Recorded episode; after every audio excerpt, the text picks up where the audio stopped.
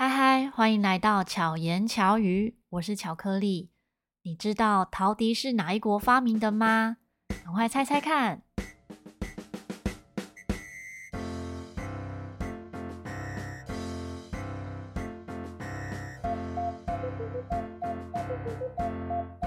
今天分享的这个主题呢，要来说陶笛的历史故事，也是跟我本身的专业比较有关。我的专业不是讲故事，而是陶笛。在呃，我自己的学生呢，可能有上第一堂课，就是从零开始学习的同学，应该都听过陶笛的故事。可是后来也发现，很多人其实可能是中间加入的，或者是曾经跟在其他地方上课，然后后来才加入我们的课程，就不一定有听过陶笛的故事。那当然，听众朋友里面也很多可能是不曾接触过陶笛。先来问问看大家，你知道陶笛是什么吗？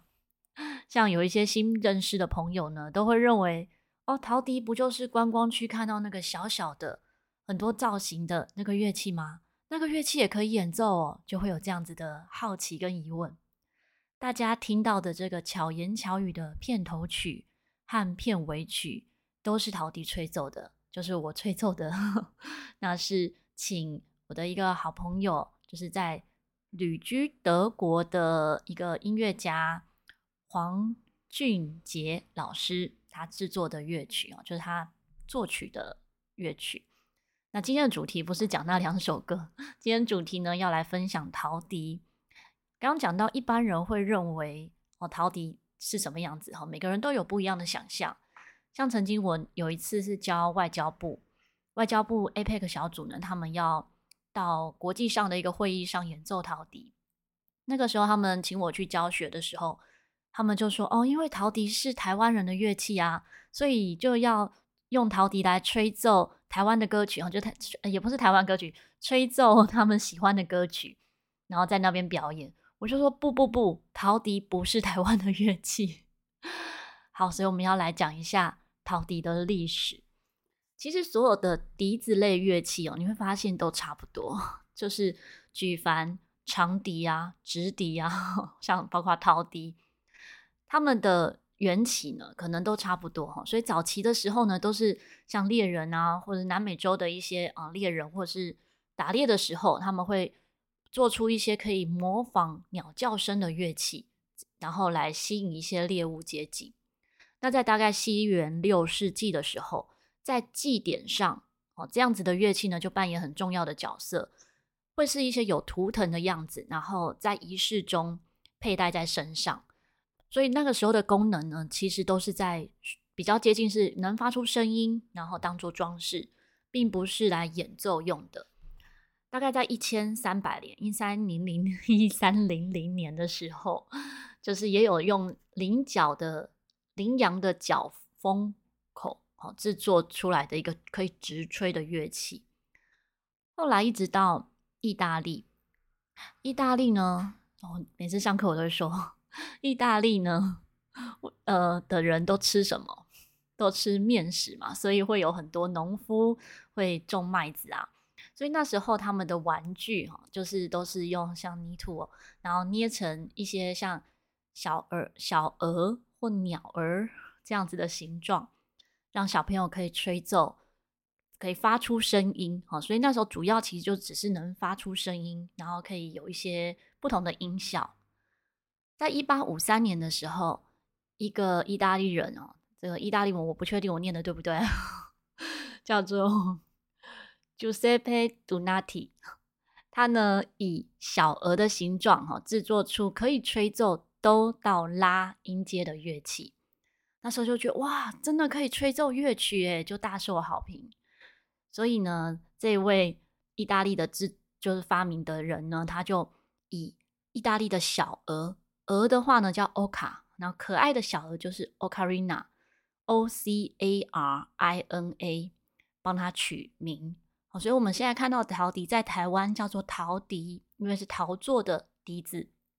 可是，在全世界呢，就是 Ocarina 为名。像在日本也是叫 Ocarina，就是叫 Ocarina，Ocarina 就是日文字的 Ocarina 这样子。那随着工业革命的发展，在一八六一八六零年左右呢，这一位 Giuseppe Donati 呢，他就在意大利成立了第一个工厂，开始制作陶笛。他把原本的这个六孔陶笛，哈，就不是六孔陶笛，就是能吹哆到拉的这样音阶的乐器呢，再进行改良改造，所以改良成现在在意大利可以看到的，就是十孔陶笛。哦，所以十孔陶笛呢，就是在那之后出现的。那这个工作室就后来几经转让，到现在都还有在生产意大利式的陶笛。然后现在我们在全世界看到的这种枪型，我们所谓的枪型或者是潜水艇型，好，这样子的款式呢，都是以这个十孔陶笛的这个形式作为参考的。那后来呢，一位奥地利的建筑师，因为很热热衷于制作推广陶笛，所以就将它。出口到美国、南非不同的地区，所以在大概一九零零年左右呢，美国就开始风行这一项乐器。那因为它的形状很像番薯，所以有叫做甜番薯这样的名称哈。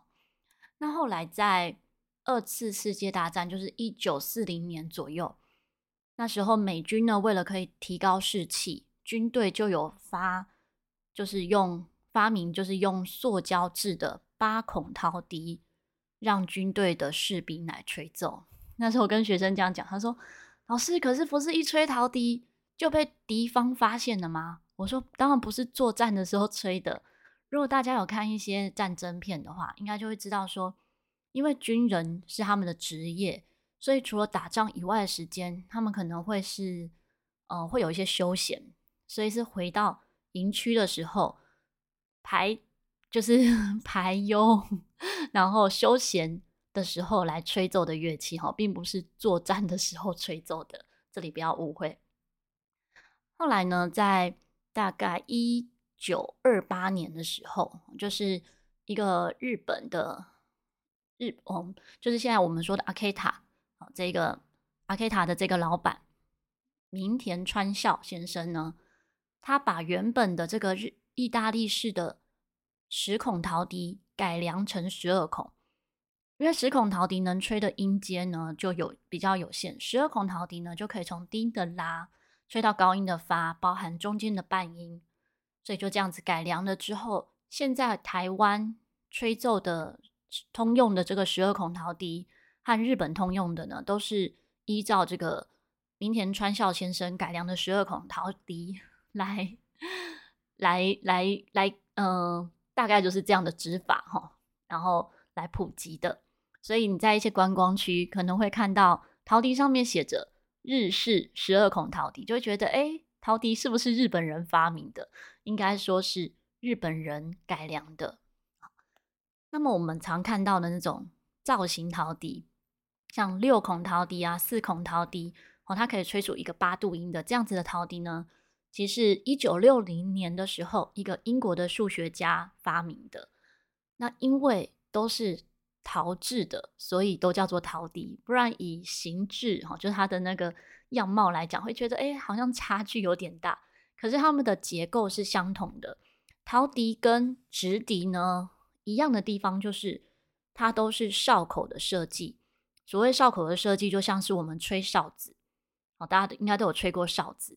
哨子就一吹就有声音，所以陶笛跟直笛的这个吹嘴呢，就是哨口的设计，就一吹就有声音。那么，可是它跟直笛不一样的是，直笛是开管式的乐器，所以你小时候吹直笛的话，你可能会发现说，有些人可能直笛吹一吹，哎，地上有一滩口水啊，因为它是开管式的乐器。可是陶笛是闭管式的乐器，所以它是整个是包住的。那么在清洁上面，当然就会有不一样要注意的地方。好，那个今天讲的主要是陶笛的历史。那么在就是刚刚讲到意大利嘛，我们再把意大利的支线好继续讲一下。在意大利呢，制作陶笛很像在做饭，就是用擀面条、擀面棍这样子来做饭的感觉。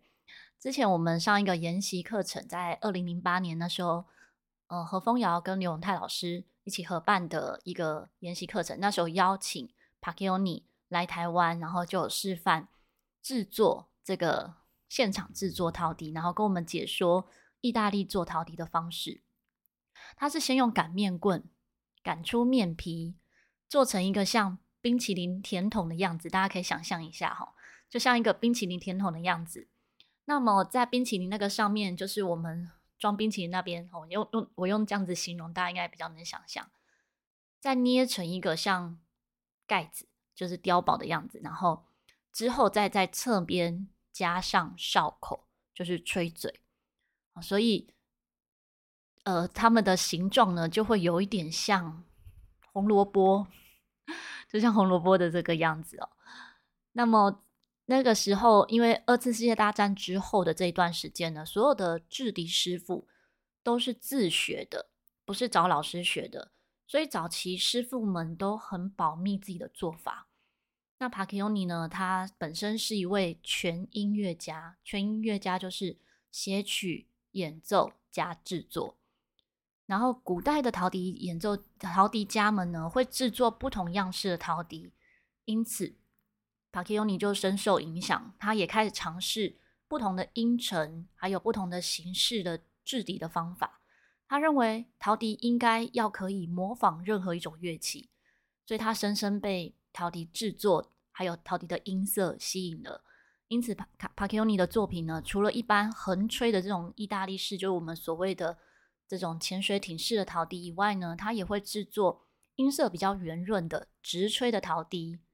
还有可以调整音高、改变四分之一音程的拉管式的陶笛，你可以想象哦，就是我们如果陶笛是横吹的话，在你的左手这边还有一根像铁管，可以拉出来跟塞进去这样。它为什么要这样制作呢？因为在台湾以外的其他国家，气温温差比较大，有时候音准是会受影响的，所以他就用这样拉管的设计，可以改变细微改变它的音程。那么他也会做不同音程的副管陶笛。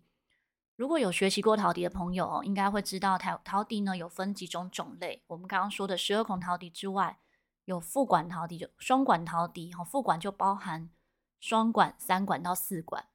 那那时候帕克尤尼做的双副副管陶笛呢又不太一样，它有分复音陶笛跟副管陶笛。复音陶笛呢就包含了风笛式的。七度音的陶笛就是相差七度音，他觉得是可以模仿一些风笛的感觉。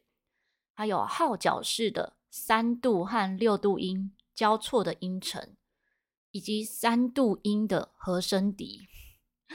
那那一次呢，就是这个研习之下，像我觉得有时候大家在对一个东西的价值便宜跟贵哦，我觉得真的是看自己的喜好。诶，那一次一把陶笛一万多块，我就觉得。啊，很便宜，所以买了很多把。可是如果平常要我问说一个东西多少钱，一万多块东西绝对不会是觉得便宜的。但是现在这些陶笛放在哪里？都放在我的 陶笛的储藏的空间上。其实真的很少会拿出来吹奏，因为它的音程比较特别，所以也要特别去研究它。所以我真的也很汗颜，没有好好的发挥它们的功能哦。因为每一把陶笛呢，它的吹奏方式其实都不太一样。那帕克尼老师呢，他就是也很随着当代音乐的主流音阶改变自己制作的方式。在当时二零零八年的时候，他就认为哈，未来副管陶笛会引领陶笛的风潮。实际上看到到现在二零二二年，的确现在很多数的人有在学习陶笛的人，应该都已经进入到。副管陶笛学习的阶段啊，所以不同的时期呢，真的发展都会不太一样。那么刚才讲到的就是国外的历史，那回到台湾呢，台湾早期大家接触到陶笛呢，其实都通常都是在一些民俗艺品店会看到秘鲁样式的陶笛，大多都是没有音阶的，所以有些朋友呢会说：“哎，我家也有陶笛。”那个能吹吗？哈，就是吹起来好像没有，连哆来咪发嗦都没有。那个通常就是摆饰用，就是它表面有很漂亮的图腾，可是不见得有音阶。那大概是在一九九零年的时候，蔡宗翰师傅呢研究制造了就是有音阶的陶笛，哈，就是手工陶笛。差不多在那个时期呢，一九九四年的时候呢，张志淡水的张志明师傅，他研究开发了有音准的六孔陶笛，然后开始制作手工陶笛。那我自己呢也很幸运，我是在大概两千年的时候开始教陶笛，然后在两千零一年呢，开始研发一系列就不同年龄层的陶笛的教学课程，然后后来才以就是呃制作教材，所以二零一三年的时候也有出一本书，就是陶笛完全入门二十四课。所以刚刚讲到这些历史呢，在陶笛完全入门二十四课的前面呢，也都有写。可是通常在学习的学生们呢，不一定会看前面的这些前言哈。那大部分的人接触到陶笛是在二零零三年的时候，就是台湾的第一位陶笛演奏家游学志老师哈。游学志老师他发行的第一张专辑，一直到现在，他几乎是以每年一张专辑在发行。那去年因为之前因为遇到疫情，所以就没有发行。可是今年呢，应该也都还会有新的专辑。所以如果喜欢陶笛的朋友呢，也可以持续关注。那在二零零六年的时候，那时候有一个台湾第一个陶笛教学节目，叫做《陶笛哆瑞咪》，是在华视教育台播映，就是由我，就是陈若仪、林世堂还有窦永华三位老师拍摄。那个时候，嗯，算蛮有趣的一个经验。那么，复管陶笛的普及呢，其实一开始是从日本，就是奥萨瓦大泽聪老师他吹奏的四管陶笛开始。可是那个时候，其实比较多都是都是以手工制作，所以还价位非常的高，就是价格很高，所以不太能普及。那也非常感谢，真的台湾有很好的厂商。台湾比较大家比较熟知的两个厂商哦，一个是陶笛之家，就 TNG；一个就是和风窑。这两个厂商呢，真的是非常的良性竞争，所以台湾就一直有很好的乐器可以使用。那么在二零零七年呢，开始台湾有比较普及，而且价位是比较容易入手的价格。早期的复管陶笛呢，我们那时候要订购的时候，从日本和韩国订购一把都是一万多块。然后以换管来讲，它的音色的衔接呢，音色也没有到很好，在那个时候了，二零零六年、零七年左右。可是，在零七年呢，这这两大厂商开始制作复管陶笛之后，其实品质、音色、音准都越来越稳定，所以真的最。有福报的就是什么？就是消费者，消费者就可以用比较低的价格，然后买到很好的乐器啊。所以一直到现在，其实陶笛的发展呢是越来越好。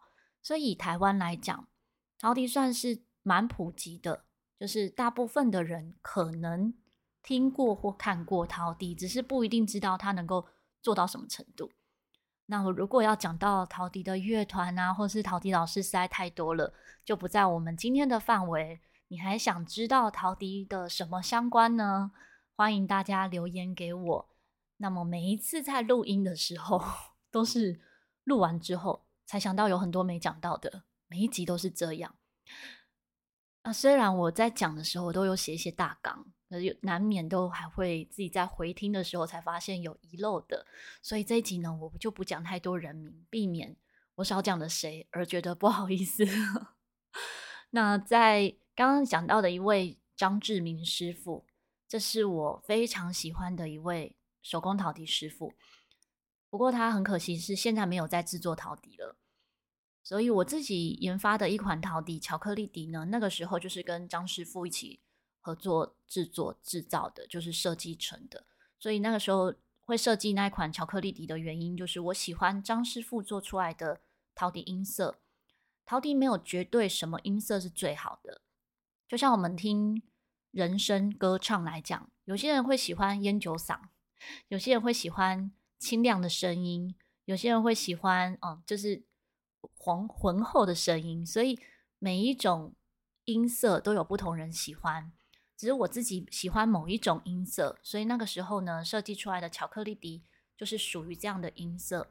那那个时候的这一把笛子呢，也是就是颠覆了当时的一些陶笛的做法，因为原本的陶笛笛尾是没有加长的哈，就是比较没有办法直接勾住陶笛，拿拿陶笛的方式是比较困难的。那么从那一把陶笛开始呢，笛尾是有加长的，所以大家在握陶笛的时候是比较轻松。那么在高音的时候也是比较不需要抚吹啊，没有吹陶笛的人可能听不懂我在讲什么，好吧？这个就先这样略过。如果还有想听什么相关的主题的话呢，欢迎留言跟我说。这也是第一次在巧言巧语的节目上面分享。比较专业的知识，就是陶笛相关的小故事。不管你是喜欢什么类型的乐器或运动，或者是什么样的专业，其实找一样可以让自己一直学习和练习的事物，就能够让你持续的进步，就可以拥有一颗年轻的心。不知道你有没有找到这样的事物呢？如果没有的话，陶笛也是很好的管道之一。那如果有任何想跟我分享的，欢迎在这一集节目中留言，或者是私讯我 R O Y I 点 C，或在粉专搜寻陶笛巧克力相关的资讯呢，都会放在资讯栏里面。